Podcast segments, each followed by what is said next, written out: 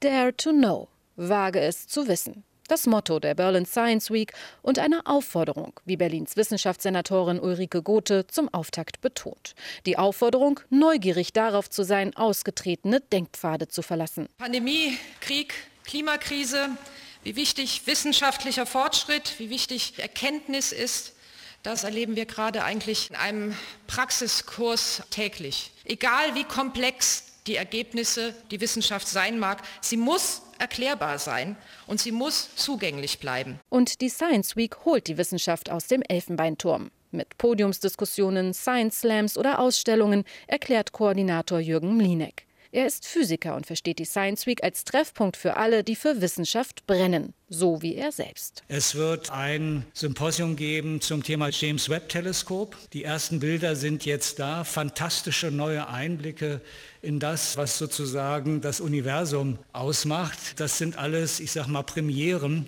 Da schlägt das Herz also eines Physikers zumindest höher. Die Science Week greift die drängendsten Zeitfragen auf, will sie aber hintergründiger beleuchten. So lädt die brasilianische Forscherin Cecilia Oliveira zu einem Perspektivwechsel in Sachen Klimawandel ein. Oliveira arbeitet am Potsdamer Institut für transformative Nachhaltigkeitsforschung mit Fokus auf die Amazonasregion. So today many policymakers say we should save the Amazon for the sake of climate change. Viele Entscheidungsträger sagen, wir sollen den Amazonas wegen des Klimawandels schützen. Aber wie wäre es, wenn wir die Natur nicht als Objekt, sondern als Subjekt betrachten? So wie es viele indigene Völker tun. Sie gehen davon aus, dass der Fluss selbst Rechte hat. Wir sind der Frage nachgegangen, was das verändert, wenn wir diese Perspektive Perspektive einnehmen. Das Ergebnis? Ein Dokumentarfilm, der am Freitag im Naturkundemuseum gezeigt wird. Der Krieg Russlands gegen die Ukraine ist gleich heute Abend Thema der Science Week. Eine Podiumsdiskussion über das Jahr 1772, in dem Preußen, Russland und Österreich Polen unter sich aufteilten.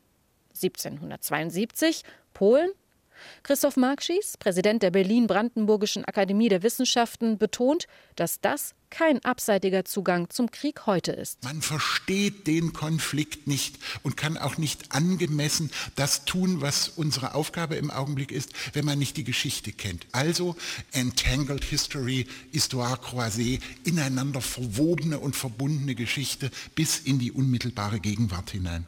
Die Science Week hat auch Experimentelles im Programm. So kann man sich im Kindle-Zentrum für zeitgenössische Kunst mit einer virtuellen Verkörperung des Linguisten Noam Chomsky unterhalten.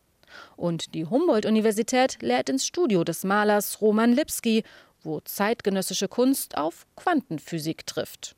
Klingt verwirrend abenteuerlich? Dare to know. RBB 24 Inforadio vom Rundfunk Berlin-Brandenburg.